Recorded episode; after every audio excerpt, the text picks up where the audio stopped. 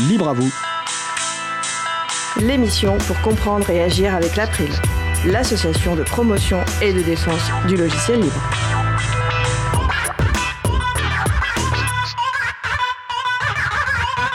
Bonjour à tous. Le difficile exercice de la modération, c'est le sujet principal de l'émission du jour. Avec également un programme musique électroacoustique et art libre et une chronique sur Pierre-Tube. Nous allons parler de tout cela dans l'émission du jour. Soyez les bienvenus pour cette nouvelle édition de Libre à vous, l'émission qui vous raconte la liberté informatique, proposée par l'April, l'association de promotion et de défense du logiciel libre. Je suis Étienne Connu, chargé de mission affaires publiques pour l'April. Le site web de l'April est april.org. Vous pouvez y trouver une page consacrée à cette émission avec tous les liens et références utiles et également les moyens de nous contacter. N'hésitez pas à nous faire des retours ou nous poser toutes questions. Nous sommes le mardi 4 mai 2021, nous diffusons en direct, mais vous écoutez peut-être une rediffusion ou un podcast. À la réalisation de l'émission, Adrien. Salut Adrien. Salut. Nous vous souhaitons une excellente écoute et que la force soit avec vous. Cause commune, la voix des possibles. 93.1 FM et en DAB+, en Ile-de-France. Partout dans le monde sur causecommune.fm et sur l'appli Cause Commune. Pour participer à notre conversation, causecommune.fm, bouton de chat, salon libre à vous. Alors, nous allons commencer par la chronique Le Libre fait sa com, proposée par ma collègue Isabella Vanni, responsable de vie associative pour l'April. Isa, je te passe la parole. Merci, bonjour. Dans la chronique Le Libre fait sa com d'aujourd'hui, nous allons parler de musique électroacoustique et art libre. Et nous le ferons avec Adrien Bourmont, bénévole à l'April et aussi étudiant en composition instrumentale et électroacoustique. Étienne s'est rendu disponible pour remplacer Adrien à la régie le temps de cette chronique. Merci à Étienne. Euh, bonjour Adrien, je te propose de commencer par nous expliquer ce que c'est la musique électroacoustique. Personnellement, je ne connaissais pas avant de découvrir ton morceau sur SoundCloud.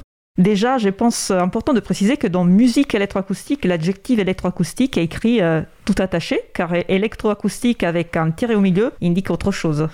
Alors oui, euh, déjà bonjour. Euh, effectivement, la musique électroacoustique, c'est un, peu un genre à part entière. Enfin, c'est un genre à part entière. Et le mot électroacoustique ici n'est pas l'adjectif qui veut dire. Euh, enfin, ça ne veut pas forcément dire uniquement que ça utilise des techniques euh, électroacoustiques. Électroacoustique avec un tiret, c'est par exemple ce qu'on peut dire d'une guitare électroacoustique, c'est-à-dire qu'elle utilise des transducteurs, qu'elle a, besoin d'électricité pour fonctionner. La musique électroacoustique, certes, ça met en jeu des techniques électroniques mais c'est plus que ça. C'est d'abord de la musique concrète. Ça veut dire quoi concrète? Pourquoi tu utilises cet adjectif? Alors, la musique électroacoustique, euh, c'est euh, un grand genre vaste qui est né euh, dans les, années 40. en France, l'émergence de l'électroacoustique, c'est Pierre Schaeffer. c'est en fait une façon de concevoir la musique comme euh, le traitement du son, le traitement de la matière sonore, sans euh, réfléchir à qu'est-ce qui a produit le son, mais en, en faisant quelque chose. C'est-à-dire que je peux enregistrer, euh, je sais pas, le bruit d'un train, le, son d'une vague, le, chant des oiseaux, et en faire quelque chose d'autre, parce que c'est pas la chose qui a produit le son qui est importante, c'est ce que j'en fais au final. C'est pour ça qu'on parle de musique concrète on peut dire un petit peu que les, enregistrements que tu fais sont comme euh, tes notes ou tes briques dans la composition? Oui, ça peut être ça. En fait, euh, tout, son, toute matière sonore euh, est une brique. On n'a plus besoin d'utiliser l'échelle tonale, on n'a plus besoin d'utiliser de, gamme. En fait, notre gamme, c'est le son en lui-même et en général. Euh, euh, tu, dis il n'y a, pas, besoin d'utiliser de tonalité. Donc, euh, c'est quoi le rôle de la. Est-ce qu'il y a un rôle pour la mélodie dans cette, dans cette musique? Alors Justement, non. la musique électroacoustique n'a pas besoin de se focaliser sur la mélodie. Ça ne veut pas dire qu'on n'a pas le droit d'en utiliser. mais la mélodie, c'est pas l'important. Ce qui est important, c'est ce que je vais faire de ma matière sonore. Ça peut être bah, simplement une progression, ça peut être une sorte d'organisation de, mouvement. Euh, en fait, euh, ce qui va m'intéresser, c'est faire quelque chose d'intelligible, qui ait un sens, qui ait euh, une, structure, afin de, provoquer quelque chose, comme, en fait, parce que c'est de la musique, mais de provoquer quelque chose chez l'auditeur. Ça ne veut pas forcément dire qu'on va faire une mélodie, ça, ça veut juste dire qu'on va faire quelque chose de musical à partir de quelque chose de plus vaste qu'une simple mélodie. Donc même s'il n'y a pas de mélodie ou de rythme, on peut toujours parler de musique, parce que comme tu disais, il y a un début, une, fin et une progression. Est-ce qu'on peut dire que c'est comme raconter une histoire? Ça peut ressembler à une histoire d'ailleurs. moi je pense que dans mes compositions je raconte une histoire. D'accord. Et tu parles des enregistrements, c'est quoi la différence entre les enregistrements que tu utilises dans ta musique électroacoustique et par exemple les samples qui sont utilisés dans la musique électronique? Alors, ça, c'est pas le cas de tout le monde, mais la tradition j'allais dire la tradition française de la musique électroacoustique, c'est c'est un petit peu le euh, utiliser et enregistrer soi-même pour réaliser quelque chose et ensuite euh, voilà, en, faire une musique sur support parce que l'électroacoustique c'est de la musique sur support. Moi, euh, bah, pour mon œuvre Persifless, j'ai été enregistrer des, des sons. J'ai aussi utilisé des enregistrements de personnes que je connais, de mon entourage artistique, et j'en ai fait une œuvre. J'ai pas été acheter des samples ou j'ai pas été les chercher sur un site. D'accord, euh, c'est parfait parce que ça, me, ça me permet de, te poser la question, tu as déjà anticipé, comment, euh, comment tu te relationnes avec la, musique électroacoustique, euh, comment tu te prends, tu viens de le dire, tu as l'habitude d'aller chercher toi-même, par toi-même, donc c'est un peu la culture do it yourself, fais-le par toi-même, des sons qui peuvent t'intéresser, en faire des enregistrements. Comment tu es tombé dans le chaudron de la musique électroacoustique?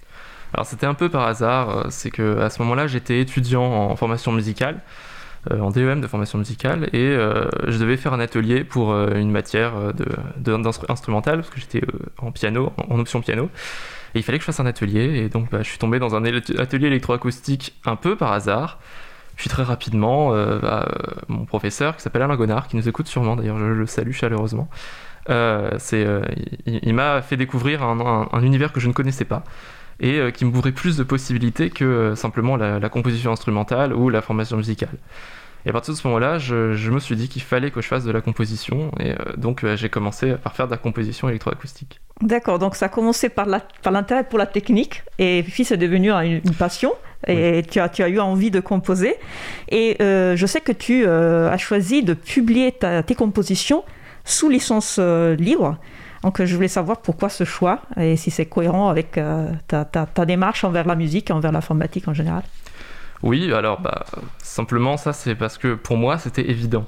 C'est pas forcément évident pour tout le monde, je, suis d'accord, mais euh, la musique que je compose, évidemment il y a de la technique qui est derrière, euh, évidemment c'est, une œuvre, ce que je fais ce, sont des œuvres musicales, mais ça ne veut pas dire qu'elles sont ma propriété unique et personnelle tant qu'on attribue mon travail, ça ne me pose pas de problème. C'est pour ça que j'ai choisi d'utiliser la licence euh, CC BY SA, euh, donc euh, Creative Commons, attribution et partage dans les mêmes conditions, parce que je considère que tant que mon nom est cité si on utilise mon travail, ça me va, et tant que ça reste libre, ça me va encore mieux.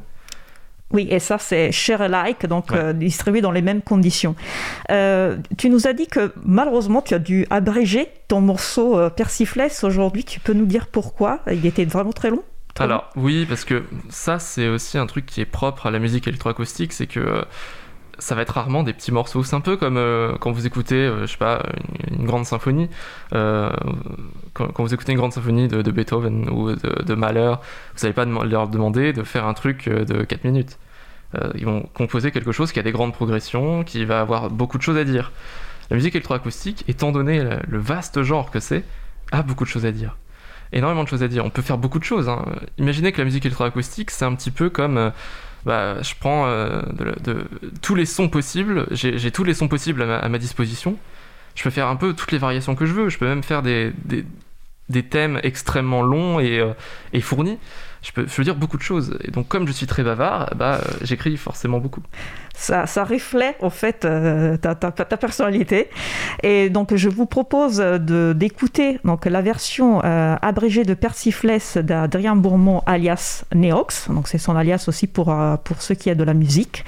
en espérant que ça vous donne envie d'aller écouter la version complète qui est disponible sur SoundCloud. Vous trouvez la référence, bien évidemment, sur le site euh, de l'April dans la page consacrée à l'émission. Je vous souhaite une très bonne écoute. Cause commune 93.1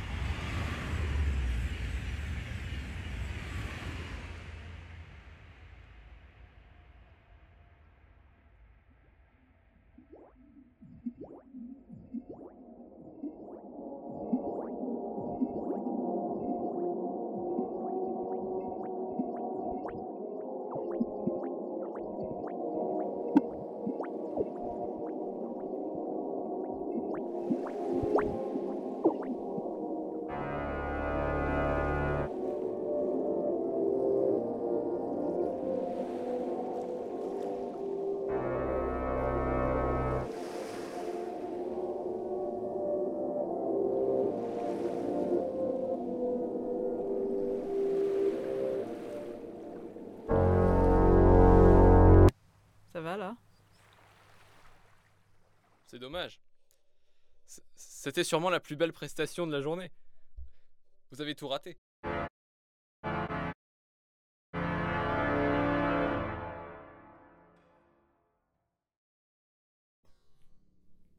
Là, tout n'est qu'ordre et beauté. Tout n'est qu'ordre et beauté.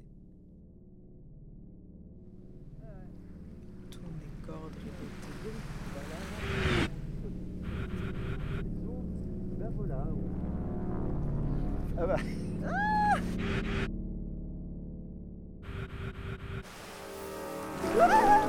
Vous avez tout raté. Oui, bah euh, oui, je, je sais qu'il y a de la souffrance, euh, merci.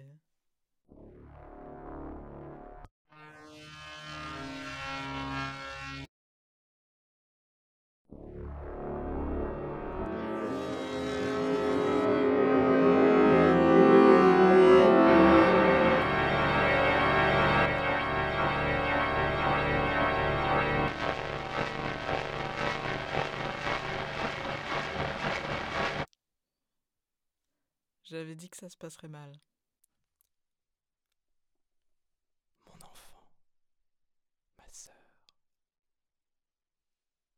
songe à la douceur d'aller là-bas, vivre ensemble, aimer à loisir, au pays qui te.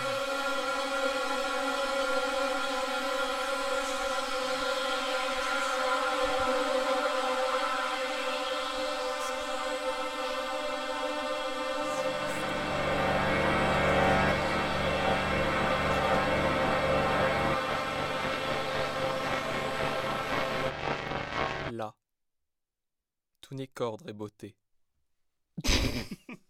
Là, tout n'est qu'ordre et beauté.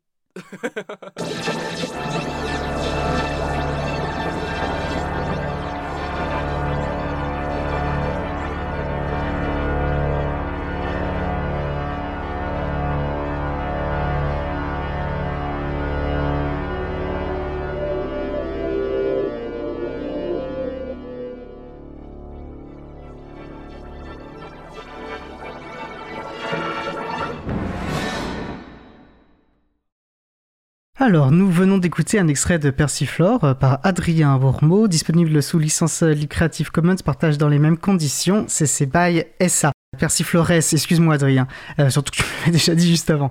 Donc merci à toi d'avoir partagé avec nous ta démarche, ta musique, et puis d'avoir repris les manettes de la régie. Eh bien, merci à vous de m'avoir proposé cette invitation. Nous allons poursuivre par notre sujet principal qui porte sur le délicat et difficile exercice de la modération.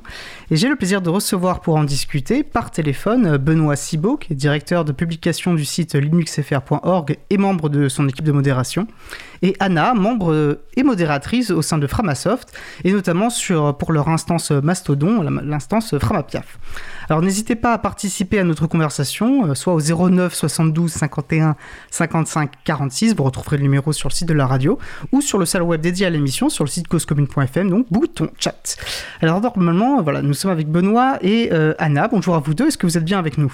Oui, bonjour. Bonjour, ouais, oui c'est bon. Parfait. Eh bien, écoutez, je vous propose de commencer de manière, euh, somme toute, très classique euh, pour que nos auditorices sachent bah, d'où vous parlez.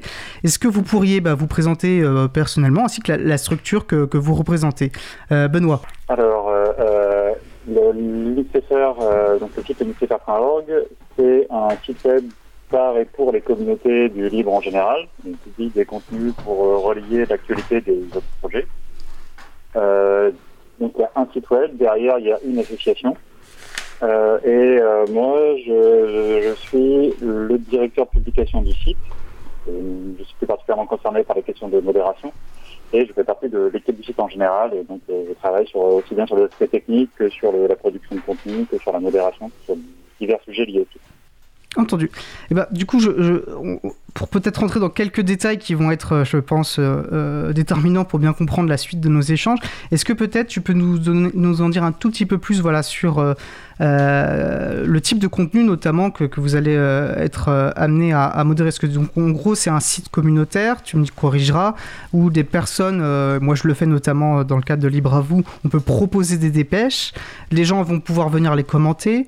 Euh, voilà, est-ce que c'est quels sont les types de contenus que vous êtes amené à, modérer? Le, site fonctionne sur un principe, euh, c'est 100% de, bénévoles. Donc il y a euh, les contenus sont écrits par nos visiteurs.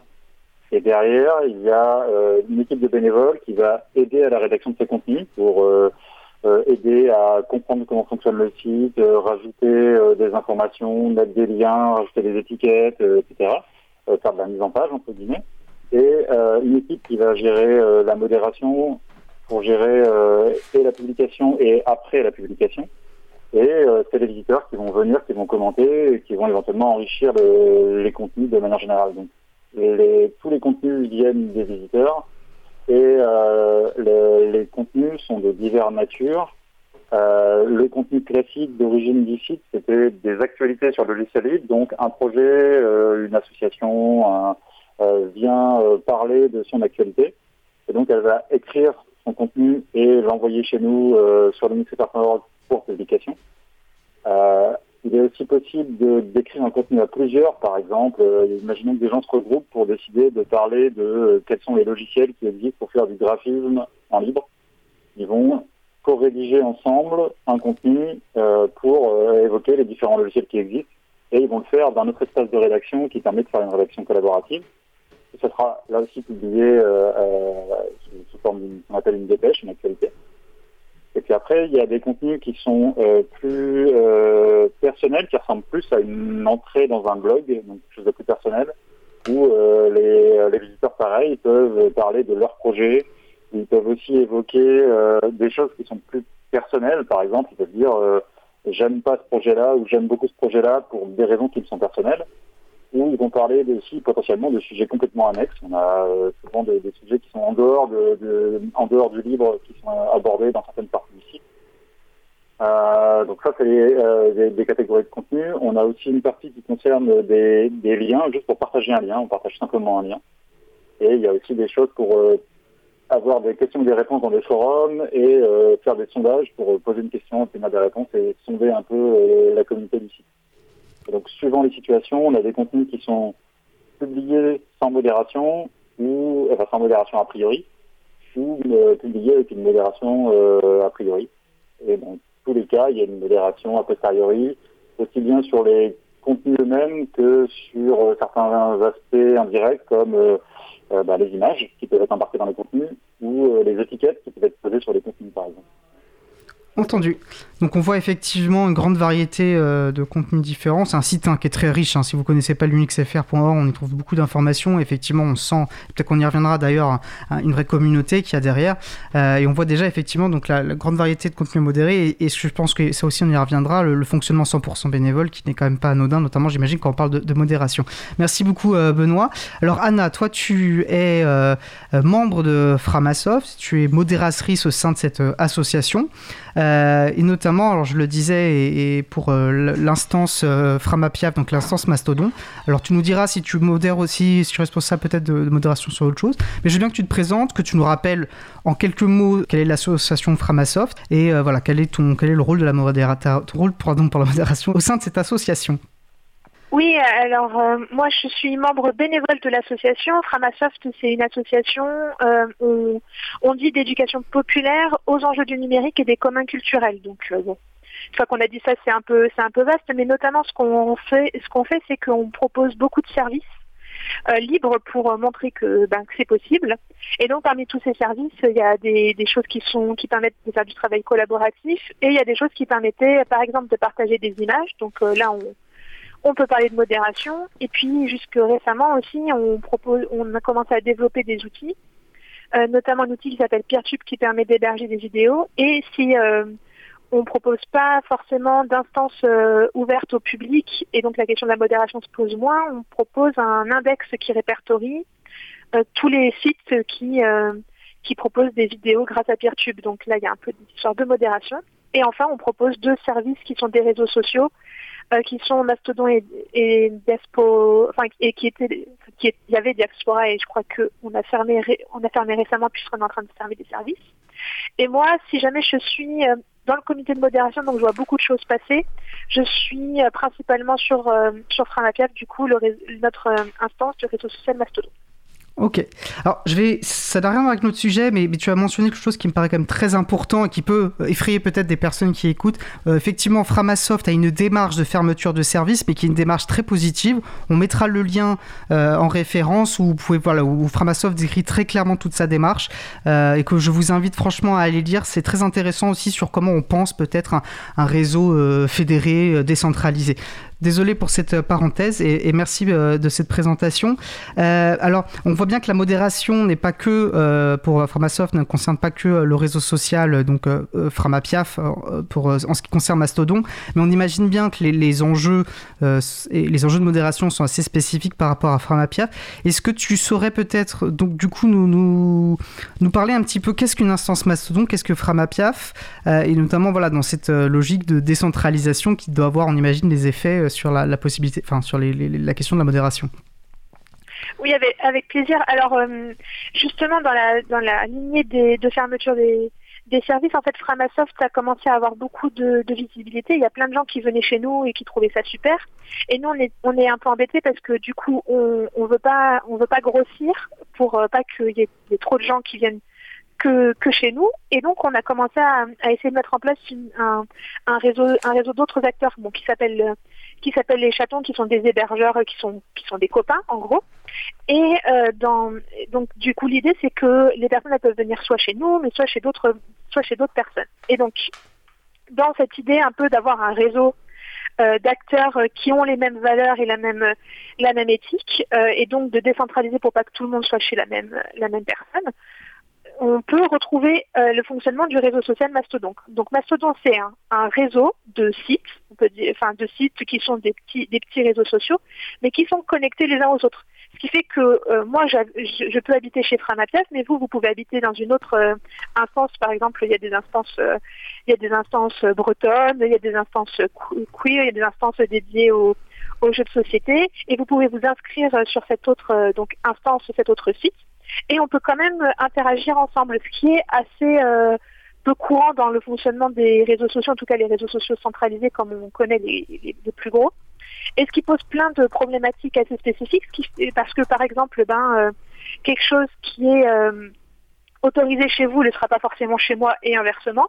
Donc ça peut être quelque chose par rapport à la légalité. Il y a des instances japonaises qui autorisent des types de contenus que on ne peut pas autoriser sur la législation française, je pourrais y revenir, mais juste aussi parce qu'en fait vous mettez les vous mettez bien les règles que vous voulez chez vous parce que vous êtes euh, vous êtes chez vous et donc si jamais vous voulez pas euh, euh, d'un certain type de contenu parce que ça vous semble inadapté, par exemple, qu'est-ce que je pourrais je pourrais expliquer, je pourrais présenter? On a on a possibilité de de flouter certains types d'images par exemple. Donc euh, on peut dire ben, sur mon sur mon instance, chez moi, je, je voudrais que tous ces types d'images soient soient floutés. Donc ça peut être euh, euh, que sais-je les, les, les, les, photos de nourriture ou les photos de, de, choses qui peuvent faire un peu peur comme les photos d'araignées en disant bah, comme ça les personnes sur mon instance elles savent qu'elles seront pas confrontées à des photos à des photos d'araignées.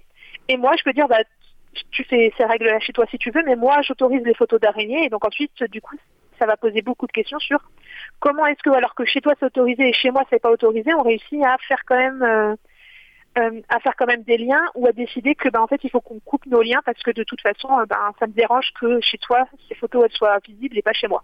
Bon là je parle des photos d'araignée, vous aurez bien compris qu'il y a plus de subtilité, on pourra y revenir. Oui, on voit effectivement l'enjeu et c'est intéressant sur un réseau fédéré. Euh, ça devient vraiment une question euh, de politique et, d'échange et, euh, et, très une question très riche du coup. J'en profite également pas dans une logique de déframosoftisation puisque tu as évoqué un peu cette idée-là. Si vous souhaitez par exemple vous créer une, un, compte sur sur Mastodon, vous pouvez donc aller chez sur Framapiaf, chez Framasoft. Vous pouvez venir à l'April. On a également un, une instance sur le Chapril, donc chapril.org et vous vous avez comme ça tout un ensemble d'instances où vous pouvez vous inscrire en respectant à chaque fois effectivement la, charte, la charte de modération. Je pense que celles de l'April et de Framasoft sont différentes, mais sans doute assez proches dans l'éthique. alors, je voulais vous proposer un exercice qui n'est pas forcément évident, mais en, gros, si vous deviez présenter en quelques mots ce qu'est la modération, quels en sont les enjeux. En gros, vous rencontrez quelqu'un euh, euh, comme ça, qui vous pose la question, c'est quoi la modération? En quelques mots, comment vous pouvez, comment vous lui feriez sentir justement que c'est un sujet qui est important, qui est politique, où il y avait vraiment des enjeux, euh, des enjeux derrière, et que c'est pas juste une question technique? Comment vous lui présenteriez la chose, Benoît?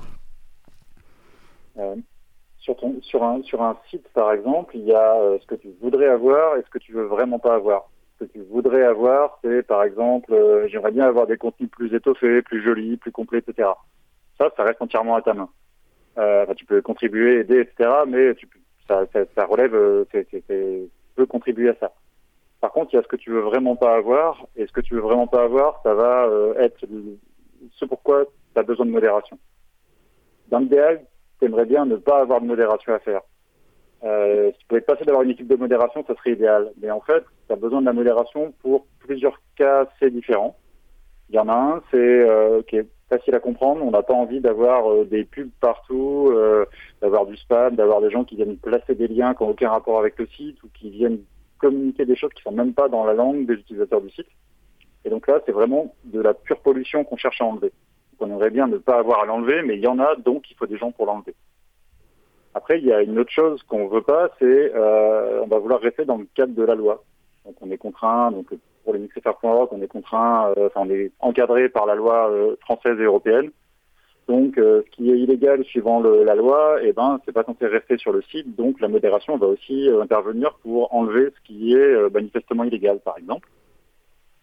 Et après, il y a des choses qui relèvent de ce qu'on voudrait pas, enfin de ce qu'on veut pas, euh, mais qui sont un choix de, du site ou de l'équipe. Euh, on évoquait précédemment là pour Mastodon, c'est les règles d'une instance de dire, euh, eh ben nous, il y a certains, il y a certaines choses qu'on veut pas sur notre, euh, on veut pas chez nous, parce que ça nuit à l'ambiance du site. Par exemple, on va dire, euh, ben, on aimerait bien que les gens ils échangent poliment entre eux, qu'ils respectent des règles de politesse et qu'ils s'injurient pas euh, tout le temps, parce que même si ça pourrait rester dans le cadre légal, c'est quand même problématique si tous les gens ils s'injurient en permanence. Ou euh, on voudrait éviter que des gens euh, flirtent trop avec les limites de la légalité, par exemple que les gens restent trop en... Ils, vont pas dire qu'ils n'aiment pas telle catégorie de la population, mais ils vont le sous-entendre. Et donc c'est probablement pas illégal, mais en fait peut-être que la politique du site va dire, bah non, nous on n'a pas envie d'avoir des gens qui font volontairement des sous-entendus ou qui vont jouer avec les limites euh, de, de, de la légalité il y a, y, a, y a, ce type de cas-là qui relève plus d'un choix de l'instance. Au final, c'est quelle ambiance et euh, quel type de comportement j'accepte ou pas sur le site que je gère. Et après, il y a un autre cas qui est un peu, un peu différent, qui est euh, les cas un peu tout ce qui est un petit peu déconcertant.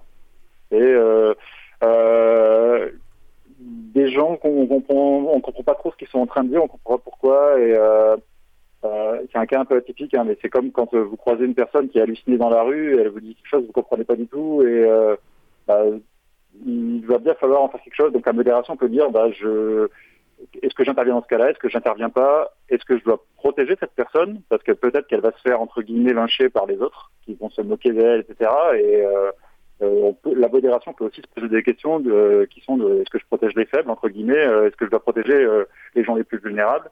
Euh, donc il peut y avoir ce genre de cas dans, le, dans la modération aussi.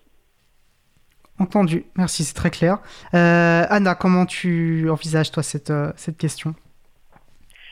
Euh, bah, Benoît l'a très bien expliqué, mais peut-être que euh, quand je raconterai, je dirais que il y a des, y a, je, suis sur un, je suis modératrice sur un réseau social, ça veut dire qu'il y a des gens, des fois, ils voient du contenu qu'ils estiment problématique, qui me le signalent, et que moi, avec euh, le reste de l'équipe de modération, et eh ben, je décide ce qu'il faut faire de ce contenu.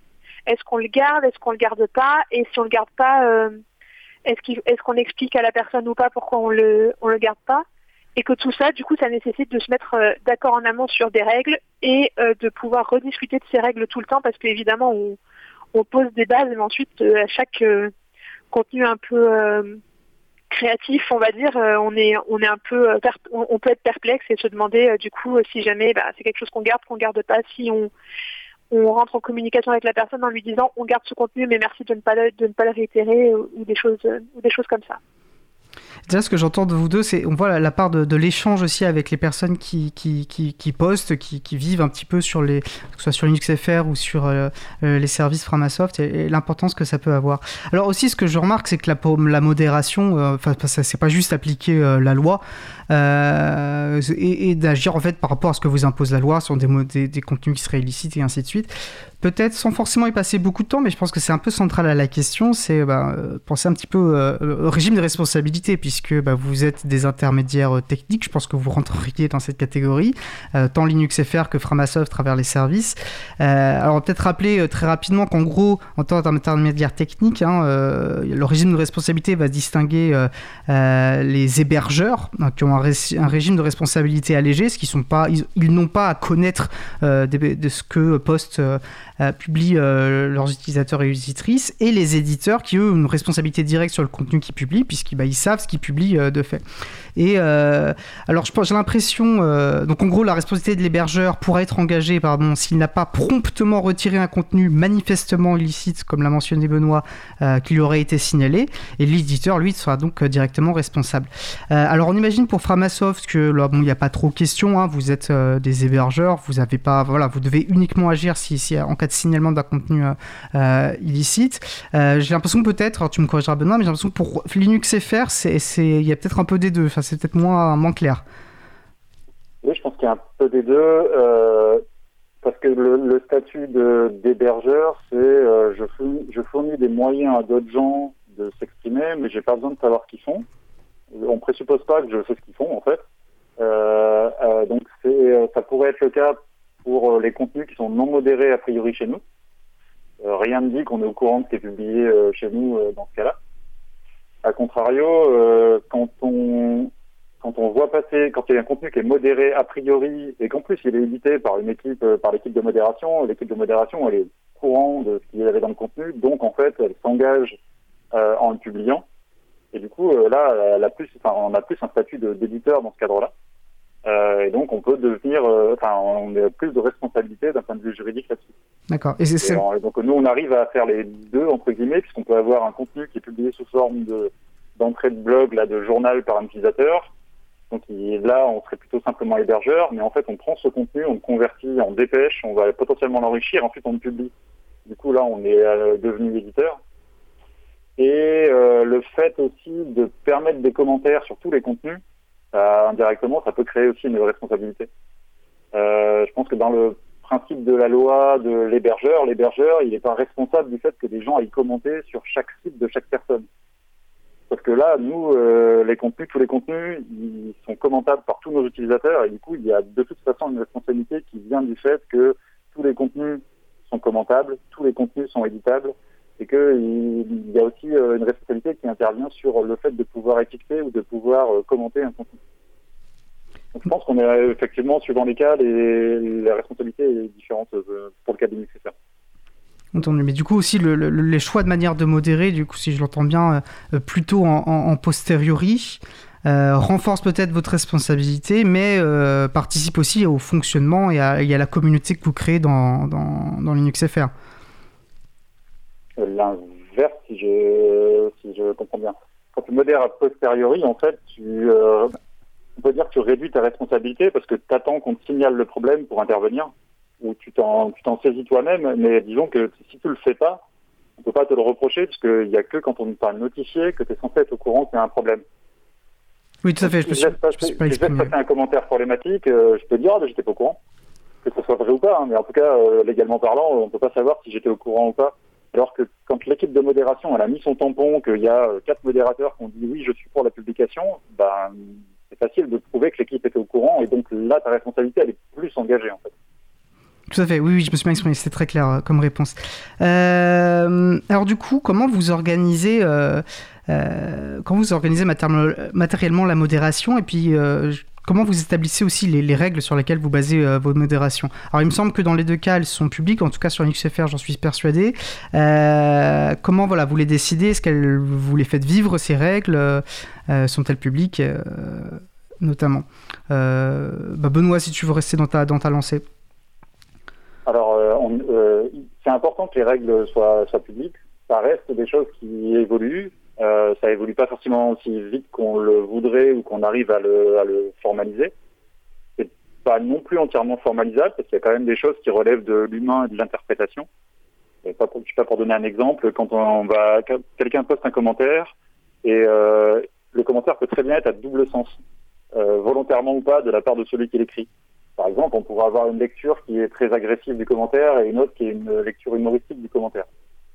Et en fait, bah, on peut pas, enfin, la modération ne peut pas forcément savoir quel était le sens voulu, si c'était voulu ou pas par l'auteur, et quelle, quelle interprétation et qu'est-ce qu'elle doit en faire. Elle peut réagir quand même, mais ça va changer euh, l'interprétation qui est faite et comment le, elle va réagir. Donc, ça peut pas être une, on n'est pas des machines entre guillemets, euh, c'est pas un algorithme, euh, c'est euh, la modération. Il y a une partie humaine d'évaluation, et euh, du coup, ça va dépendre aussi, euh, je sais pas, du passif de la personne. Est-ce que c'est toujours le même pénible qui publie des contenus problématiques Ou est-ce que c'est quelqu'un qui contribue beaucoup d'habitude et peut-être que là, il s'est mal exprimé Ou euh, est-ce que c'est euh, quelqu'un qui, actuellement, parce que c'est la période de pandémie, euh, il a personnellement plus de problèmes et qu'il était plus énervé à ce moment-là ou enfin bref, il y a tout un côté humain qui intervient et donc les règles elles aident à cadrer les choses mais elles vont jamais définir avec exactitude et précision là où on met les virgules et euh, euh, quels sont les caractères autorisés, etc. Ça reste euh, de, l'interprétation de l'équipe de modération. Donc, pour encadrer ça, après, on a des règles et on échange entre nous, soit via des listes, soit via le site. Il y, a les cas, y a les cas triviaux, donc ce que je disais tout à l'heure, éliminer la pollution, c'est trivial. si je vois un texte qui est écrit en coréen sur le site, je sais que c'est de la pollution, voilà, je vais l'enlever immédiatement, j'ai pas besoin de l'avis des autres. Euh, quand il faut commencer à manier les ciseaux et euh, à dire on va toucher à tel, tel contenu ou l'enlever ou dépublier des choses, etc., c'est plus délicat et on essaye euh, d'avoir l'avis de plusieurs personnes et de prendre un peu de temps parce qu'il n'y a pas forcément besoin d'avoir des réactions extrêmement rapides. Ça dépend des situations. Si on veut éviter que ça dégénère d'un point de vue strictement de l'ambiance du site, ça peut être important d'agir vite. Si on veut modifier des choses, éviter un contenu, découper une phrase par exemple, c'est beaucoup plus délicat et ça, c'est mieux de, que l'équipe en discute et qu'on soit d'accord sur pourquoi on le fait, quelles sont les raisons et que tout le monde soit d'accord. Enfin, tout le monde, en tout cas qu'on arrive à un consensus. Ok. Et comment ça Alors Anna, comment s'organiser euh, côté euh, Framasoft? Alors côté Framasoft, on a euh, ce qu'on appelle un comité modération, c'est-à-dire qu'il y a des membres qui ont dit qu'ils avaient envie de, de participer à la modération des contenus. Après, on a tous un peu nos, nos spécialités et on a un canal euh, Framatim sur le, qui s'appelle Modération sur lequel euh, quand il y a des choses, euh, on partage des liens en disant bah voilà il se passe il se passe telle chose, il y a tel type de contenu. est-ce que vous pouvez me donner votre avis? Donc par exemple sur Framapiaf, les personnes elles, peuvent nous faire des signalements. Donc ça veut dire que quand on a un signalement qui est fait, on reçoit un mail sur le mail de la modération et ensuite soit bah effectivement exactement comme dit Benoît, ça c'est trivial c'est du spam, c'est euh, un compte publicitaire ou euh, un compte euh, par exemple, quelque chose qu'on n'accepte pas sur Framatchat, c'est la pornographie qui soit pas floutée. Donc, du coup, des choses comme ça, on va pouvoir très rapidement, très rapidement les gérer. Et ensuite, il y a tous les cas qui prennent immensément plus de temps. C'est ceux où on n'est pas sûr, il y a sujet à interprétation, et même s'il n'y a pas sujet à interprétation, une fois qu'on a compris le contexte parce que nous c'est des c'est des donc des poètes qui nous sont signalés. Ça veut dire que c'est des contenus qui sont assez courts du, on appelle ça du microblogging donc c'est limité à 500 à 500 caractères. Parfois c'est une vidéo parfois c'est une image.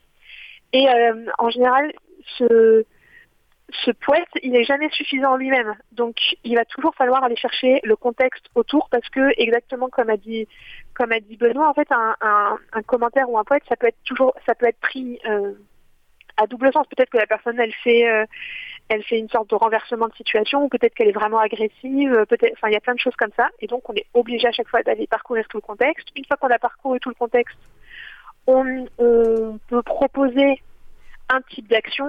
Et si jamais on n'est pas tout à fait sûr de nous, on en parle avec les avec les copains en, en écrivant sur le channel modération en disant voilà, il y a telle situation, voilà ce que j'ai compris du contexte, voilà l'action que je vous propose, qu'est-ce que vous en pensez, est-ce qu'on fait ça, est-ce qu'on fait pas ça? Et ensuite du coup il y a un peu un, un temps où les autres personnes, puisque on est euh, beaucoup de bénévoles, parce que les pauvres salariés de, de Framasoft, ils ont déjà suffisamment de travail.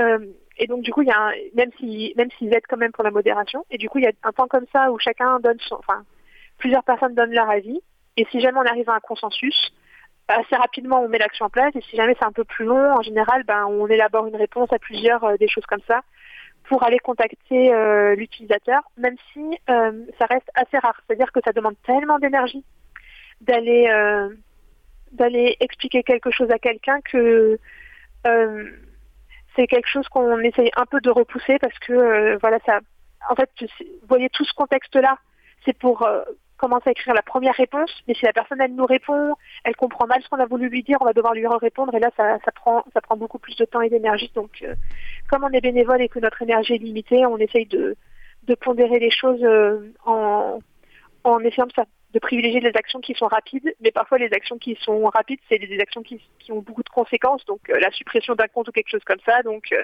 quand on estime que c'est pas légitime et qu'il vaut mieux rentrer en communication avec la personne, et eh ben on est toujours euh, avec notre énergie limitée dans la balance.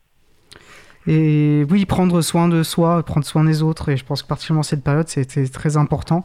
Euh, et je pense que bah, bon, on, prendra le temps d'en discuter peut-être après la pause de, cet aspect, enfin voilà, du, poids qu'on imagine peut être potentiellement lourd euh, pour les humains qui sont derrière, parce que bah, c'est des humains euh, qui modèrent. Avant, j'aimerais peut-être juste pour qu'on ait une idée en termes d'ordre de grandeur, pour qu'on puisse se rendre compte. Alors si, si je comprends bien, on pourrait d'avoir d'un côté ce qui va relever de l'évident. Euh, le facile à modérer, donc vous parlez voilà, du manifestement illégal, le spam, etc. Et puis tout ce qui l'est moins et qui nécessite davantage de jugement, notamment de jugement collectif, qu'on peut peut-être traduire un peu par la, zone grise. Euh, en termes de volume relatif et puis global de ces deux, euh, si, on, si on distingue c'est la part évidente et la part plus, plus, plus délicate, ça représente quoi côté Framasoft par exemple? Si c'est quantifiable d'ailleurs. Euh, alors c'est vraiment difficile de quantifier parce que c'est vraiment aléatoire dans le temps, c'est-à-dire qu'il y a une semaine où on peut passer 2-3 heures euh, parce que euh, tout parce que tout le monde s'est envenimé, enfin tout s'est envenimé et du coup il y a eu beaucoup de contenu. Et puis là par exemple, ça fait plusieurs semaines qu'il n'y a pas eu de nouveaux signalements, donc donc c'est assez aléatoire, ce qui permet pas du coup forcément d'anticiper facilement.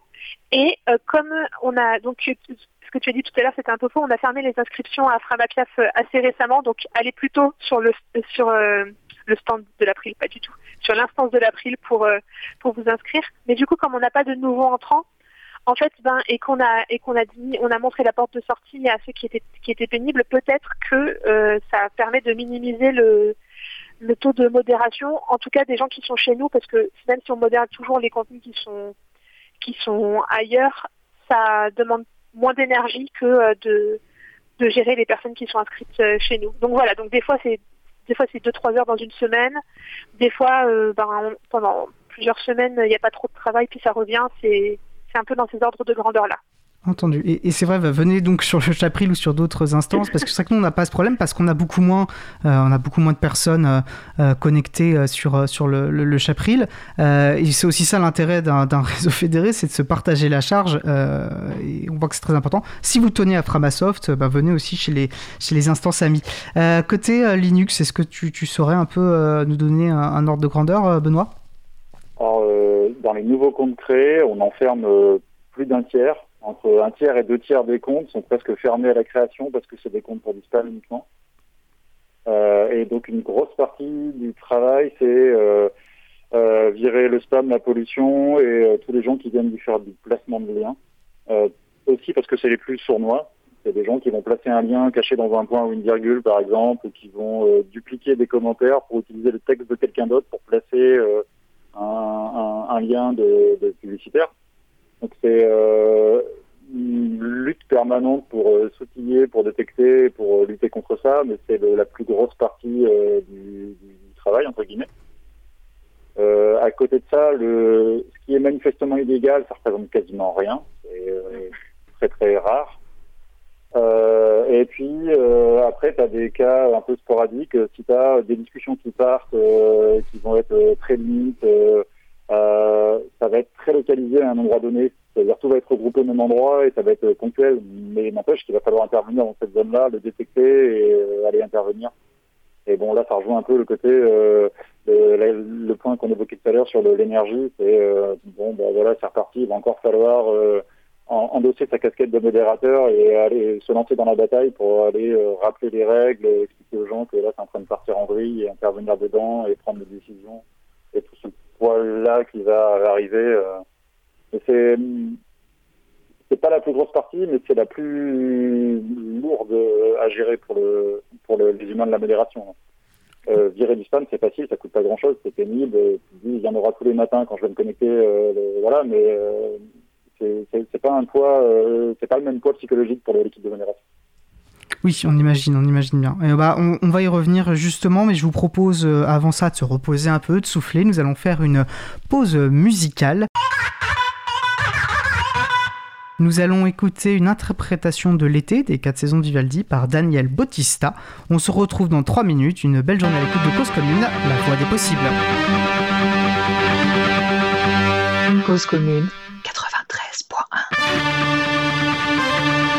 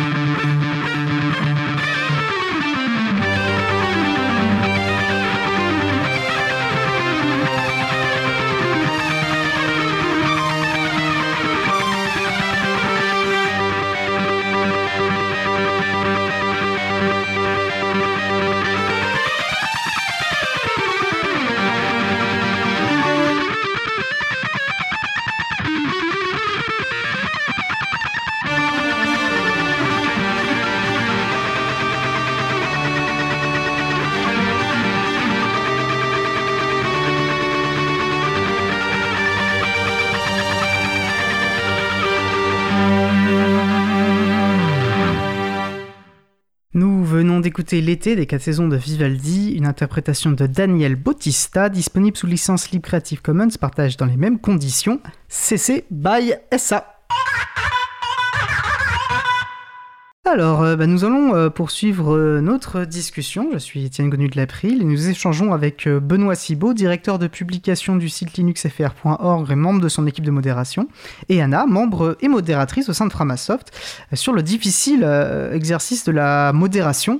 Et nous parlions justement avant, la pause de l'impact psychologique qu'on imagine potentiellement important euh, sur les personnes bah, qui, qui, gèrent cette modération.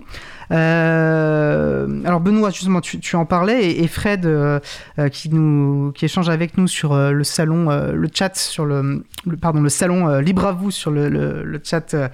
Euh, excusez-moi, le chat de, la radio Cause Commune, pardon. Euh, donc Fred se, posait notamment la, la question euh, au sein de la composition de l'équipe, voilà, si elle était pour les, que ce soit côté Linux FR ou Framasoft Est-ce qu'elle est stable Est-ce qu'elle bouge beaucoup Et puis comment vous gérez voilà, la fatigue qu'on imagine possible, voilà, la gestion des contenus durs, voilà, l'aspect psychologique donc Benoît pour Linux FR, Benoît Cibot. L'équipe, elle, alors, elle bouge pas assez vite dans le sens où euh, c'est toujours euh, les problématiques classiques des bénévoles de réussir à renouveler ces bénévoles et euh, petit à petit on voit que des bénévoles deviennent inactifs petit à petit donc réussir à les renouveler ça c'est toujours un problème en, soi dans l'absolu. Après on peut perdre des modérateurs parce que effectivement il y a plus de pression psychologique entre guillemets pour eux. On pourrait aussi dire que notre équipe manque de diversité ce qui est vrai de ce point de vue là clairement euh, donc euh, c'est jamais facile de renouveler, puis c'est surtout euh, de pour des questions de diversité, par exemple, comment on renouvelle une équipe, comment on s'assure d'avoir de, une équipe qui va représenter correctement soit le lectorat du site, soit le lectorat qu'on voudrait avoir pour le site. c'est pas forcément la même chose. plus le fait que bah, effectivement il faut gérer tout ce qui est doute et l'attitude de, de l'équipe. Parce qu'une équipe de modération, c'est euh, il faut prendre des décisions, quelles que soient les décisions qui sont prises, il y a des gens qui trouveront qu'on va trop loin, pas assez loin, qui ne seront pas d'accord, qu'on aurait fait autrement. Que ces gens aient une expérience ou pas de la modération et donc qu'ils soient capables de se mettre à la place d'une équipe de modération ou pas. Euh, dans tous les cas, c'est toujours l'équipe de modération qui va devoir prendre les décisions et euh, les assumer. Euh, derrière, être ceux qui assument le fait que la décision a été prise et devoir gérer ça de devoir gérer le fait que peut-être qu'on met trop de règles ou peut-être qu'on met pas assez de règles. Donc il y a pas mal de doutes dans une équipe de, de modération normalement. Euh, potentiellement un sentiment d'isolement. Là, on peut dire que la période euh, euh, de pandémie actuelle aide pas trop. Il n'y a pas beaucoup d'événements et on croise moins les gens, donc ça aide pas trop aussi pour échanger sur les sujets. Et puis de temps en temps, bah, il y a quelques sujets lourds qui sont plus lourds à gérer pour le pour le moral. Au fur et à mesure des années, donc bon, ça fait un moment hein, que je que je fait partie de l'équipe du site. On a quand même, ça a beau être ponctuel, on peut avoir des sujets qui sont euh, très lourds, qui arrivent épisodiquement. Euh, alors dans les cas classiques, il y a la gestion des décès, par exemple. L'équipe de modération va intervenir parce qu'il faut fermer des comptes, il faut gérer des choses, ou même euh, il faut s'assurer que quand on fait une nécrologie d'une personne, il n'y ait pas des gens qui viennent faire des commentaires pourris en dessous d'une nécrologie, ce qui est jamais très agréable. Mais il y a des cas qui sont beaucoup plus problématique. On a eu un cas de revenge porn, on a eu des accusations de pédopornographie. Bon, bah, ça, c'est compliqué à gérer. Euh, de l'injure ou de la diffamation, c'est jamais sympathique. Euh, intervenir entre des gens qu'on connaît qui sont en train de se disputer, c'est pénible aussi. Euh, je sais pas, gérer des mises en demeure, euh, euh ou même gérer des cas de folie. Quoi. Quand on, on, a eu des visiteurs sur le site qui étaient à moi de faire les diagnostics, hein, mais euh, quand quelqu'un me dit qu'il est capable de faire, euh, qu'il a un business model en milliards de milliards de dollars, je me dis qu'il est quand même bien halluciné. Ou on a eu aussi une personne qui était l'ambassadeur pour les extraterrestres, par exemple. Donc euh, il y, a tout ce genre de cas qui peuvent arriver, et donc des fois c'est marrant, des fois c'est juste pénible et lourd pour les gens à gérer, ça fatigue les gens psychologiquement. Oui, on imagine.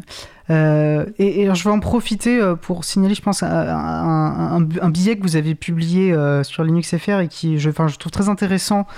sur, bah, vous, vous dites des mots, quelques mots sur bah, la difficile exercice qu'est la modération, parce que vous avez dû bannir pour la première fois de votre histoire un utilisateur. on mettra le, lien de ce de ce billet collectif. Et donc, je vous invite vraiment à, que je vous invite vraiment à lire. Ça, ça se lit très vite. tu voudrais en dire deux mots ou je pense que tu viens de dire en fait tout, près tout ce qui est contenu, mais, si tu veux en dire deux mots, je t'en prie. Bah là, c'était un, cas d'une personne qui revient et s'acharne à persister sur le site, puisqu'on a viré quand même 40 comptes différents, et une quarantaine de comptes différents au fur et à mesure du temps. Donc, euh, euh, elle a beau euh, sentir qu'elle n'est pas la bienvenue sur le site, avoir l'équipe de modération qui intervient, qui retire des contenus, qui ça, elle, elle, se maintient sur le site en recréant des comptes, en revenant en permanence. Euh, et euh, bah, il y a une sorte d'acharnement et l'équipe finit par le vivre comme un harcèlement.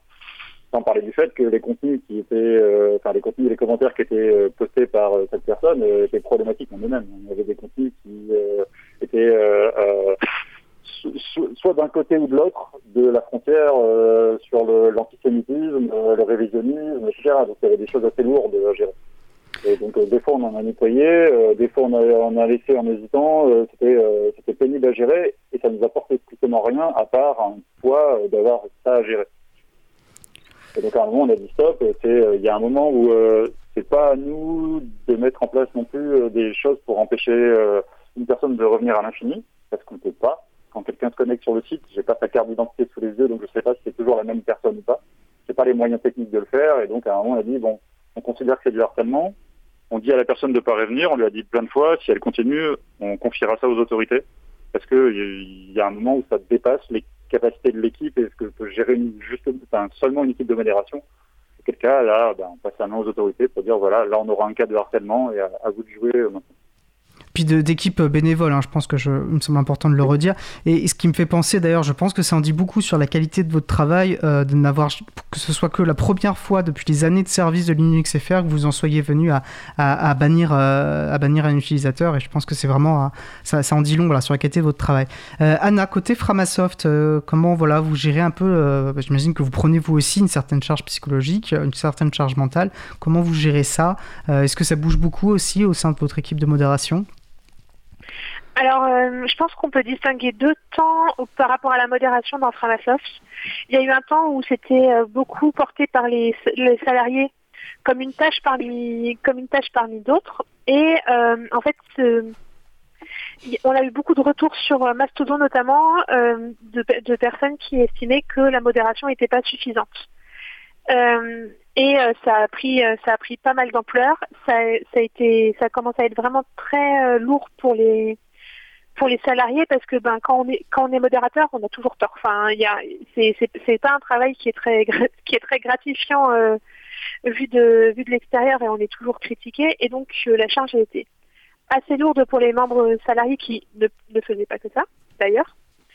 Et donc euh, à un moment il y a des personnes bénévoles et, et notamment euh, notamment moi qui ont pris le sujet à bras le corps et qui ont dit ok bah du coup on va faire une charte de modération et puis on va on va s'appuyer dessus pour euh, pouvoir modérer les contenus des personnes parce qu'on n'avait pas vraiment de charte de modération. Donc du coup, c'est tant qu'on n'a pas posé de règles et ça repose les, les choix ils reposaient davantage sur les individus et donc enfin sur les individus, c'est-à-dire sur les, les membres salariés qui devaient faire un choix et c'était vraiment compliqué. Donc voilà, on a posé des règles, dont des règles qu'on a choisies. euh, euh, comment comment dire sujettes à sujet, sujet à débat, c'est-à-dire que par exemple, on a, on a dit euh, si jamais ce sont des blagues euh, qu'on considère oppressives, même si vous dites que c'est des blagues, nous on considérera que c'est pas drôle, par exemple, et donc on se, on part du principe qu'on pourra modérer, ou autre chose qui est euh, si jamais vous nous prenez trop d'énergie, on se garde le, on se garde le droit de de vous faire euh, de vous faire aller voir ailleurs, par exemple, des choses des choses comme ça qui du coup n'ont pas de fondement euh, facilement tangible, c'est-à-dire que l'énergie c'est quelque chose qui fluctue mais ça nous permet du coup de plus facilement, euh, euh, quand on a quelqu'un qui est euh, sur le fil à plusieurs reprises, ou qui nous prend beaucoup d'énergie pour trancher d'un côté ou de l'autre, et ben on finit par trancher du côté qui nous prendra moins d'énergie dans le futur en disant non mais là c'est bon, il est trop pénible, donc on va lui inviter à aller voir ailleurs parce que si jamais on le fait pas maintenant, en général plus tard la personne elle sera resignalée pour d'autres contenus, ça va nous reprendre de l'énergie. Donc ça c'est le fonctionnement que on a maintenant en s'appuyant sur la charte. L'équipe de modération, du coup, elle a été enrichie de membres bénévoles et elle euh, fonctionne, euh, elle est plus, variée et pour gérer la, charge un peu, difficile, ben c'est pas toujours, euh, c'est pas toujours facile. Des choses qu'on a mis en place récemment parce qu'on a une personne qui fait une thèse sur le fait, divers, donc du coup c'est c'est une espèce de, de de constellations de réseaux, sociaux dont Mastodon fait partie, et notamment sur la, sur la modération. Et du coup, pour pouvoir lui montrer euh, le travail de modération, on a commencé à faire des, des visio-modérations. Donc en gros, dans ce cas-là, ben, euh, je, provoque, enfin je dis bah du coup rendez-vous à telle heure, euh, et on fera les signalements sur Framapiaf, et il y a d'autres personnes parfois qui se connectent. Et c'est beaucoup plus, c'est beaucoup plus sympa parce que voilà, ça dédramatise en fait. On lit les, on lit les choses.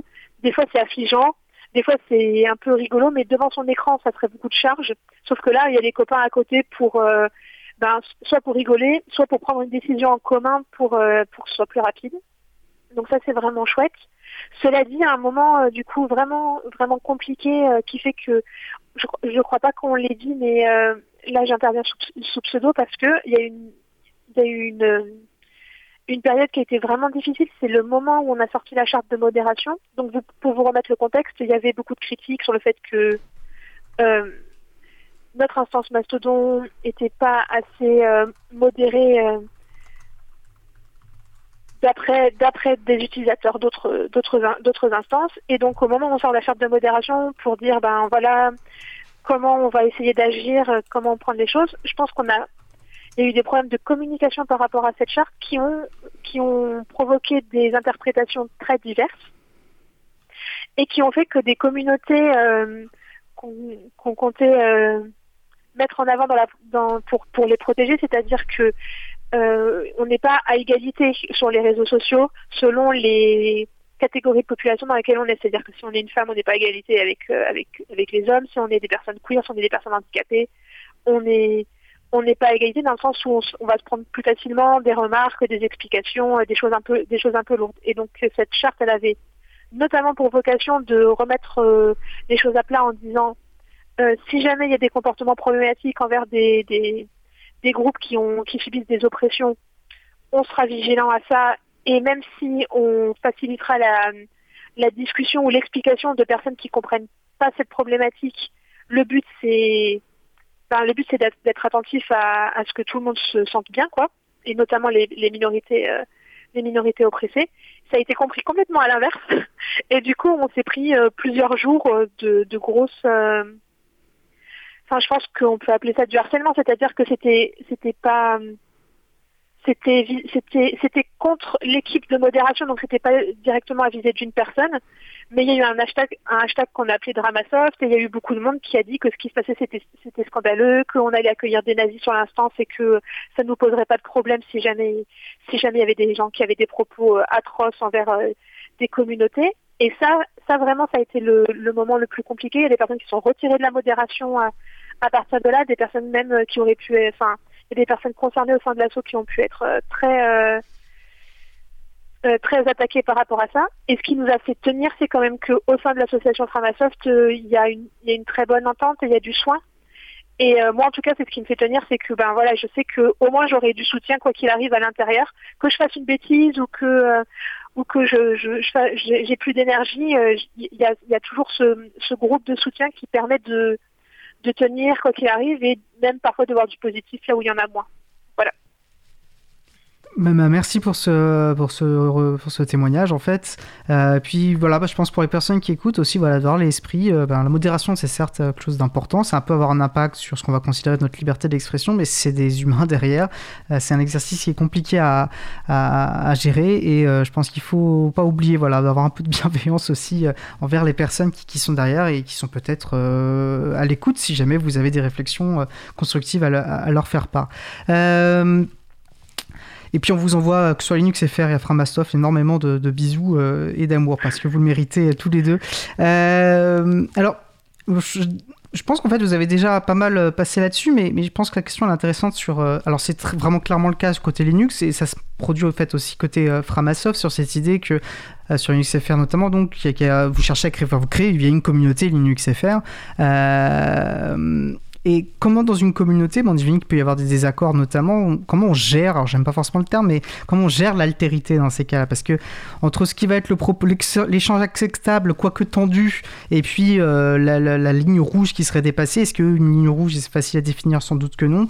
Voilà, comment est-ce qu'on décide, comment on intervient en tant que modérateur ou modératrice euh, euh, pour gérer un peu justement la possible altérité lorsqu'elle dépasse un certain seuil? Benoît, du coup, si tu si, on, si je demandais à le. On, en a, on a discuté trois heures de modération hier avec l'équipe, hein, euh, mais euh, le, si, on faisait un sondage et qu'on faisait un petit questionnaire en disant est-ce que vous pensez que dans tel cas il faut intervenir, dans tel autre cas il faut intervenir, etc., et qu'on évacue un certain nombre de cas euh, et qu'on demandait à chacun des types de modération, il n'y aurait pas le même résultat suivant chaque personne. Et en plus, je pense qu'il n'y aurait pas le même résultat si on faisait le, deux fois le sondage à six mois d'écart pour une même personne parce que les choix qu'on fait, ils peuvent dépendre de, bah, ils, dépendent de ce qu'on a déjà vécu, euh, d'un contexte qui peut changer, de l'évolution de la société, de plein de choses autour. Donc c'est sûr que les lignes elles bougent. et, même pour des choses tout à fait basiques, indirectement, la modération d'une personne, en tout cas, elle va dépendre de son humeur à elle et de ce qu'elle s'est levée du bon pied ou pas, ou est-ce qu'elle a une journée compliquée ou pas. C'est pour ça que c'est important que les décisions de modération soient pas forcément extrêmement rapides ou qu'elles ne soient pas prises seules. Et ça lisse un peu ce genre de cas non, il n'y a pas une, ligne rouge qui est claire et définie, sinon on pourrait automatiser les choses. Et je l'ai pas dit, mais on a une partie de, modération avec un système de karma et qui s'autogère, etc. Mais euh, euh, faut, pas rêver, c'est pas euh, la technique qui va résoudre euh, la problématique de la modération. Sinon, d'ailleurs, il n'y aurait pas d'émission et le sujet serait classé au niveau mondial. On aurait dit, voilà, les algorithmes vont tout régler, c'est fini. Euh, on sait que c'est pas le cas et qu'il faudra des humains pour gérer ça, et donc il faudra faire des interprétations, et les interprétations, bah, c'est des interprétations, ça veut dire que ça peut fluctuer. Et donc il faut essayer de veiller à ce que ça parte pas en vrille, euh, sachant qu'il y aura toujours des sujets qui vont être... Euh, il y a des sujets clivants, euh, pour des bonnes et des mauvaises raisons, hein, mais il suffit qu'il y en a un qui parle d'une distribution de logiciels libres et que les gens soient fans d'une autre pour qu'ils commencent à discuter des avantages et des inconvénients de solutions. Soit parce que vraiment ils sont en désaccord, c'est aussi parce que, euh, en tout cas pour euh, euh, les, les, Français, mais je pense que c'est assez vrai de manière générale, les gens, ils aiment bien discuter. Et donc, ils vont chercher à défendre l'autre point de vue juste pour qu'il y ait un débat. Et donc, il y a des gens qui vont discuter et bah, il faut juste que ça reste un débat. C'est-à-dire que les gens, ils s'écoutent un minimum, qu'ils se parlent correctement, euh, que voilà que qu'il y ait un échange d'arguments et pas juste des commentaires désobligeants sur les gens en face, critiquant juste les camps en face, etc. Et euh, je ça, crois... reste, euh, ça reste fluctuant, forcément. Mm. Oui, et en fait, c'est ce que aussi, euh, ça sergent ce que disait Anna avant, on, s'inscrit dans des contextes politiques, les lignes bougent, comme tu le disais, et en fait, ben, oui, c'est, les lignes bougent, je pense que c'est très bien résumé. Et tu mentionnes, alors, je crois qu'Anna, en plus, tu, souhaitais évoquer, évoquer ce point, la question un peu de, l'automatisation, de la modération, l'idée de confier la modération à des algorithmes. Alors, c'est pas juste là un, délire rhétorique, hein, on voit que c'est malheureusement de plus en plus présent dans certaines propositions de loi un projet de loi ou, de règlement européen. Euh, euh, là, je pense en à la loi Avia qui, prétend euh, supprimer la haine en ligne, une loi parfaitement liberticide qui a été heureusement censurée par le Conseil constitutionnel, mais qui, appelait dans les lignes à, automatiser un peu, automatiser pardon, un peu la modération. Est-ce que ça a du sens d'ailleurs, Anna Qu'est-ce que tu en penses? Alors, du coup, merci, merci beaucoup pour cette question. Ce que je trouve vraiment très intéressant, c'est depuis que je suis modératrice, je vois l'importance, je vous racontais tout à l'heure, du contexte. Du fait qu'il euh, y a besoin de faire beaucoup de recherches euh, du contexte. On peut parfois passer une demi-heure, trois quarts d'heure à creuser, à regarder la vidéo, à voir les autres poètes de la personne pour comprendre ben, de, de où elle parle, de quel, dans quel contexte elle se situe, euh, pour euh, savoir si ce qu'elle dit c'est quelque chose de malheureux, c'est quelque chose d'assumé ou des choses, des choses comme ça.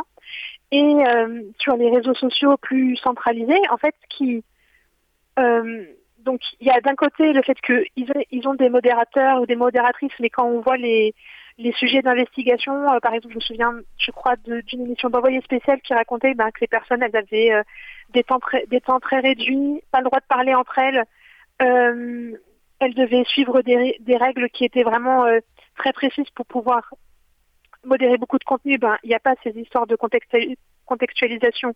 Donc c'est, ça me semble vraiment très difficile de faire de la modération euh, euh, correcte, sans parler évidemment du, travail de ces personnes qui doit être absolument innommable. D'ailleurs, les, personnes, elles leur racontaient elles-mêmes qu'elles finissaient par devoir démissionner, qu'elles avaient des séquelles euh, psychologiques parce que c'est atroce comme travail, puisque ce qu'on disait tout à l'heure, c'est que c'est le collectif qui nous tient. Donc si jamais j'ai pas le droit de parler ni à l'extérieur ni avec les autres personnes de mon travail pour euh, débriefer un peu et relâcher la pression, ben forcément les risques les risques psychologiques sont, sont assez élevés. Donc il y a, y a ça d'un côté. Et donc puisque les grandes plateformes, elles se disent bon, ça nous demande vraiment trop de main d'œuvre de de réussir à régler ces, ces histoires de modération, donc on va essayer de, de mettre en place des algorithmes, ben ça donne des ça donne des des résultats qui sont assez assez surprenants. Donc je ne sais pas si euh, certains d'entre vous ont entendu parler de de l'affaire liée au hashtag euh, euh, comment faire pour que les hommes arrêtent de violer.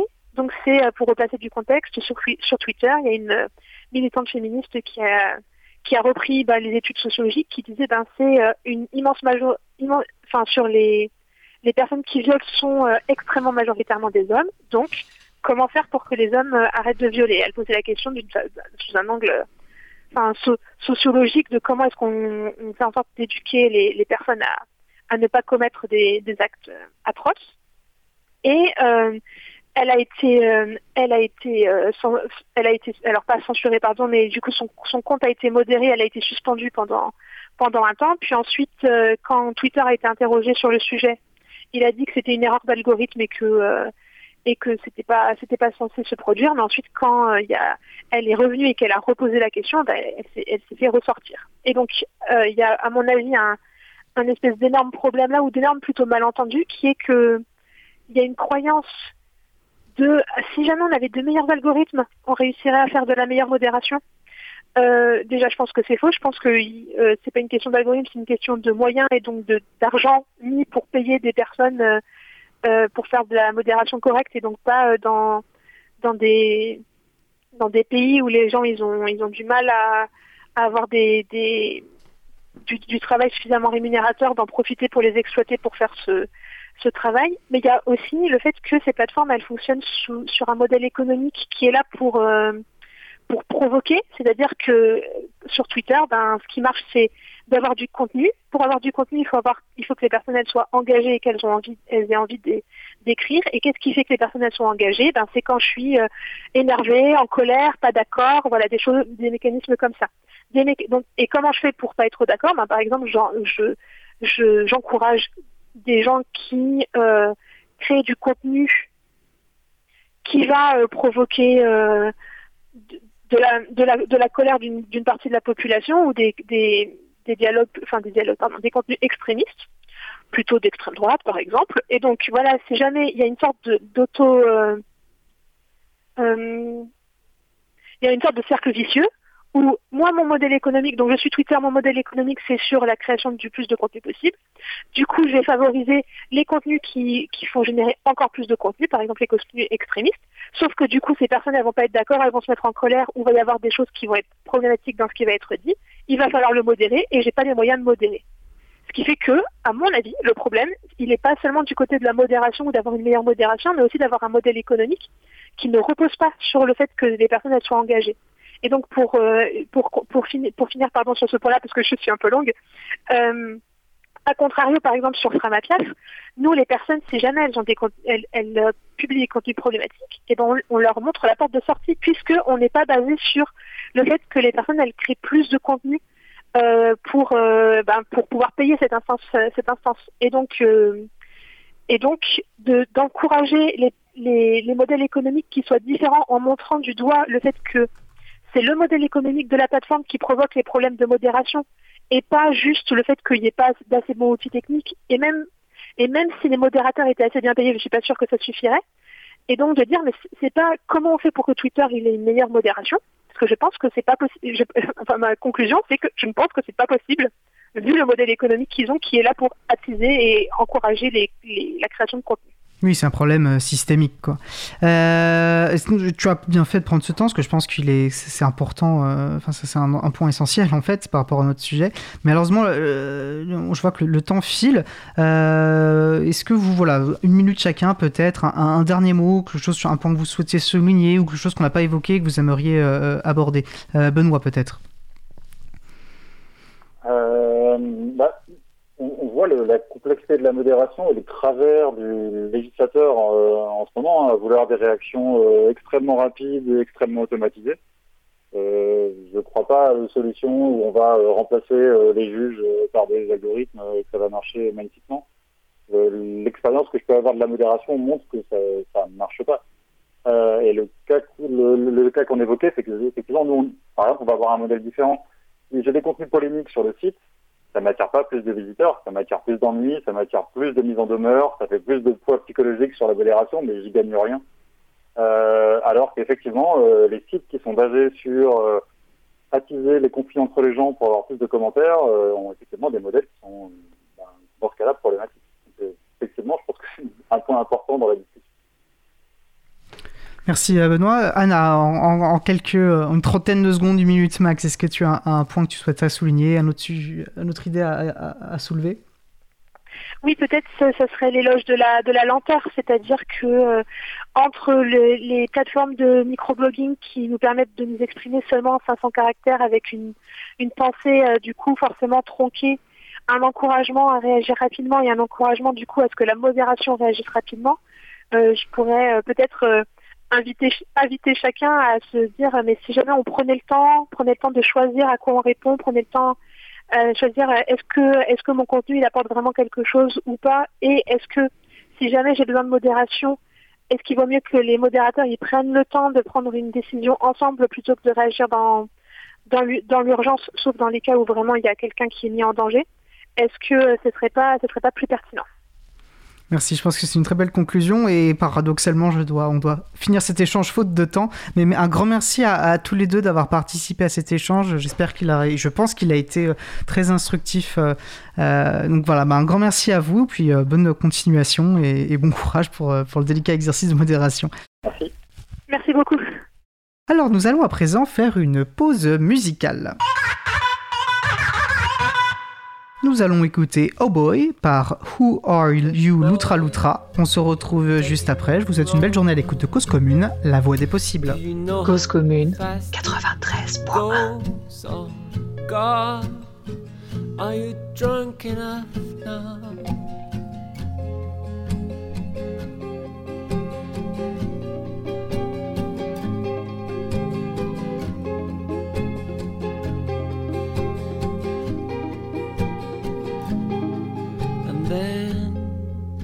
The daylight and your head on fire. Now the dream is over.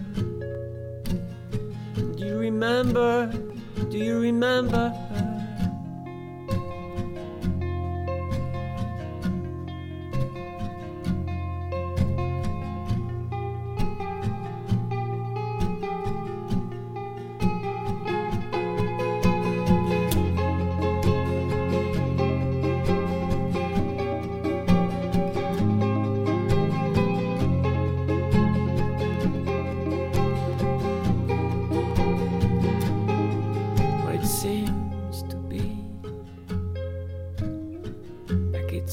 so simple to be. Now learn your books and see it's gonna be.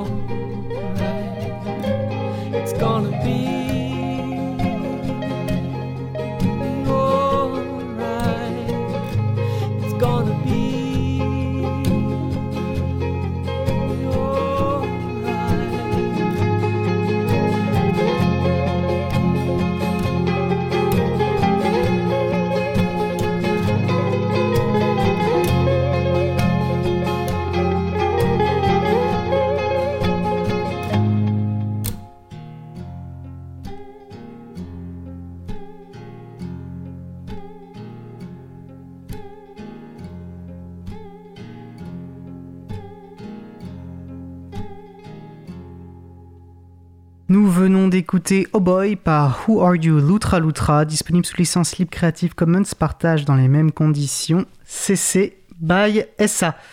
Alors visiblement, on a un problème euh, de connexion téléphonique, ce qui peut arriver. Euh, bah, pendant qu'Adrien essaye de joindre euh, Emmanuel pour la, pour la chronique à venir, je vais en profiter peut-être, on va inverser un petit peu l'ordre de présentation et je vais vous parler peut-être d'une annonce quoi de libre. ce week-end, donc les 8 et samedi 8 et dimanche 9 mai auront lieu, auront lieu pardon, un April Camp entièrement en distanciel étant donné le, le contexte sanitaire. Alors l'idée d'un April Camp est de réunir pendant deux jours, enfin de se réunir pendant deux jours entre membres et soutiens de l'April pour faire avancer des projets en cours, euh, et lancer de nouveaux projets. Les projets peuvent être de nature technique, hein. euh, ça peut être des outils de communication, enfin ce qu'on a envie de faire en fait. Et tout le monde, membre ou pas de l'association, peut participer en fonction de son temps disponible, de ses compétences et de ses envies. Euh, n'hésitez pas à vous inscrire, hein. il y a un bloc-notes dédié, hein. vous retrouverez le lien sur le site de l'April. ce qui inscrire permet notamment de faciliter l'organisation, mais il n'y a pas d'impératif à le faire. Et puis vous, vous retrouverez les thèmes de travail, l'ordre du jour, et puis n'hésitez pas à passer nous voir. Voilà, tous les liens intéressants seront sur l'April. Euh, alors la régie me fait signe que c'est bon, et ben, je vous propose donc de passer au sujet suivant. Alors, nous retrouvons aujourd'hui Emmanuel Reva qui nous avait proposé entre 2019 et 2020 plusieurs chroniques intitulées Hit numérique euh, ou les ralages d'un vieux libriste, si je cite la, première chronique qu'il nous avait proposée. Et Emmanuel revient exceptionnellement aujourd'hui pour nous parler de Peertube, un logiciel libre d'hébergement de vidéos décentralisé développé par nos amis de Framasoft. Salut Manu. Salut. À toi la parole. Ça va très bien, toi. Eh ben, du coup, aujourd'hui, je vais parler de Peertube, euh, que j'aime bien aussi appeler Tube. Vous allez comprendre pourquoi. Peertube, euh, c'est une sorte de YouTube, mais fédéré. C'est un peu comme Mastodon par rapport à Twitter. Je ne sais pas pourquoi j'essaie d'expliquer un truc en comparant avec un autre truc. Je reboot. Peertube est un logiciel libre de publication vidéo sur les interwebs. Ça se présente comme un site web qu'on peut installer soi-même sur son propre serveur.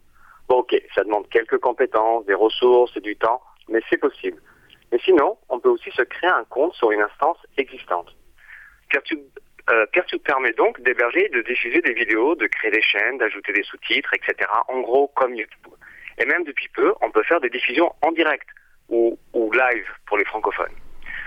Le petit bonus Maxi++ LOL, c'est qu'on peut fédérer les instances. C'est-à-dire, mon instance peut suivre ton instance et du coup, je peux voir tes vidéos depuis chez moi et vice-versa. J'ai presque envie de chanter ces... Non, je vais pas le faire.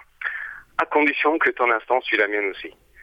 Ok, alors des fois, le mot fédération dans le contexte d'Internet peut paraître flou. Alors un exemple de fédération sur Internet que tout le monde connaît, les courriels ou email pour les francophones.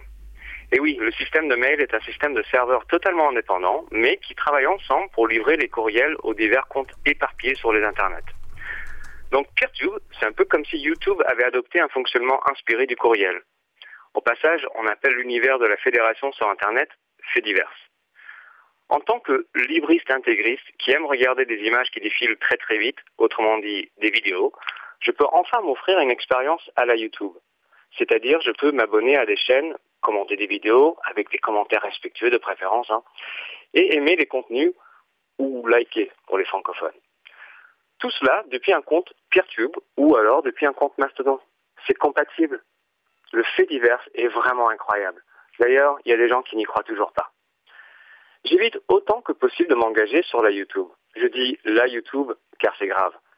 S'il faut vraiment que je regarde la vidéo du chat psychopathe possédé par Satan qui pousse des trucs de la table, alors j'ouvre le lien de la vidéo avec MPV ou VLC ou je vais sur un site miroir euh, ou sinon je passe par Tor Browser. Bref, je mets un masque et j'applique du gel hydroalcoolique avant d'interagir avec l'outil de capitalisation de l'attention de Google.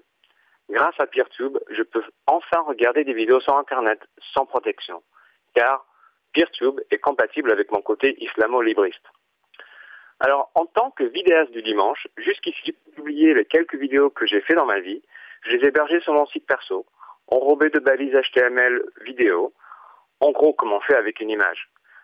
Ça veut dire que si jamais une vidéo devenait un peu populaire, je pouvais me retrouver avec l'accès à mon site ou serveur bloqué ou très ralenti, car la vidéo c'est lourd et donc ça peut vite saturer la connexion j'ai pas les moyens et encore moins l'envie de surdimensionner mon serveur au cas où une vidéo soit regardée par plus de 10 personnes un, même jour dans l'année.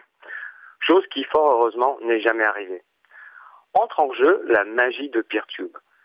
Elle fait appel à la connexion des visiteurs en pair à pair pour partager le transfert des données. C'est-à-dire, quand quelques personnes regardent une même vidéo, elles envoient des bouts de vidéo aux autres personnes qui la regardent aussi. L'audience devient une ressource de bande passante. On peut résumer, plus une vidéo est en train d'être regardée et plus il y a des ressources pour sa diffusion. Et quand plus personne ne regarde, les ressources sont éteintes ou font autre chose. PeerTube est compatible avec mon côté islamo-écologiste. Il y a exactement trois ans, j'ai installé une instance PeerTube pour moi et quelques potes du coin. J'ai migré quelques vidéos à la noix. C'était une preuve de concept convaincant. Et puis, il y a un an, j'ai fait mon premier vrai court film on était tous bloqués à la maison et j'avais quelques, quelques conseils à partager. Eh bien, pas d'hésitation, j'ai mis sur le fait divers via mon instance PeerTube. Et j'ai même pas peur du succès. J'ai eu environ 360 vues en un an, presque une vue par jour. C'est le début de ma reconversion. Bon, j'ai aussi publié un documentaire en décembre dernier qui a connu des pics à plus de 200 vues par jour. Et ça passe nickel. Ça n'a même pas cramé le forfait réseau de mon serveur, ni même le data center qui l'héberge. J'ai même vu ma vidéo apparaître sur la page tendance, ou trending pour les francophones, de l'instance de Framasoft, qui est framatube.org, juste à côté d'une vidéo du collectif L'Extracteur. C'est très encourageant. Je me sens pas seul sur mon île. Je me sens faire partie d'un ensemble qui partage du commun. PeerTube est compatible avec mon côté islamo-communautariste. Alors, comment on fait pour trouver des vidéos? Un bon point de départ est le site joinpeertube.org. Déjà, il y a d'autres explications, peut-être plus claires que les miennes, et même une vidéo explicative. En plus, on peut découvrir quelques contenus des chaînes et des instances même. Par exemple, il y a Skepticon, qui est une instance autour de la promotion de l'esprit critique et de la démarche scientifique. On y trouve pas mal de vidéastes qui ont commencé leurs activités sur la YouTube et se sont mis ensemble pour créer leur propre instance sur le fait divers. Il y a plein d'autres instances spécialisées comme celle de Debian, FDN, etc. Et après, il y a une page pour nous aider à trouver une instance avec euh, des critères comme euh, la possibilité de créer des comptes, les thématiques abordées, etc. Il faut garder en tête que chaque instance choisit de suivre ou non les autres, et on suivra plus ou moins. Alors, pour retrouver encore plus facilement les vidéos de la Fidiverse, il existe un moteur de recherche spécial PeerTube qui va chercher un peu partout dans la limite des stocks disponibles. Pour cela, direction le site sepiasearch.org. Évidemment, ce logiciel de moteur de recherche est aussi un projet libre. Avec tout ça, j'espère que vous comprenez pourquoi j'aime surnommer PeerTube MeilleurTube. Pour moi, ça me paraît très clair en tout cas. Merci beaucoup euh, Emmanuel. Et puis euh, bah, à une prochaine, j'espère, pour un, nouvelle, une nouvelle chronique qui ce coup-ci, du coup, n'était pas un ralage de vieux librisme, mais plutôt euh, un enthousiasme pour un beau projet. Et je vois le temps qui file, donc je vais te souhaiter une, très bonne fin de journée, Manu. Salut. Merci, à bientôt. Alors nous approchons de la fin de l'émission. nous allons terminer par quelques annonces.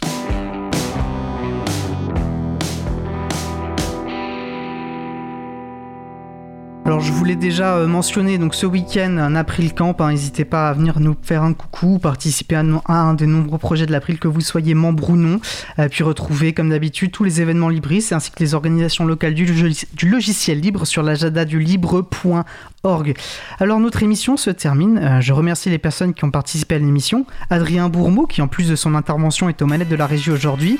Merci à Isabelle Avani, à Benoît Cibot, à Anna, à Emmanuel Reva. Merci également à l'équipe qui s'occupe de la post-production des podcasts. Samuel Aubert, Elodie Daniel Giraudin, Languin, Sylvien Konsman, euh, bénévole à l'April, Olivier Gréco, le directeur d'antenne de la radio. Merci à Quentin Gibaud, bénévole à l'April, qui découpe le podcast complet en podcast individuel par sujet. Vous retrouverez comme l'habitude sur notre site web April.org toutes les références utiles, euh, ainsi que sur le site de la radio causecommune.fm. Nous vous remercions d'avoir écouté l'émission. Si vous avez aimé cette émission, n'hésitez pas à en parler le plus possible autour de vous et à faire connaître également la radio Cause Commune, la voix des possibles. La semaine prochaine aura lieu en direct le 11 mai 2021 à 15h30. Euh, notre sujet principal portera sur WebASOC, une communauté de professionnels du web qui aide les associations et collectifs humanitaires de solidarité et d'environnement à se renforcer avec Internet et qui fonctionne complètement bénévolement. Nous vous souhaitons de passer une belle fin de journée. On se retrouve en direct mardi 11 mai. Et d'ici là, portez-vous bien.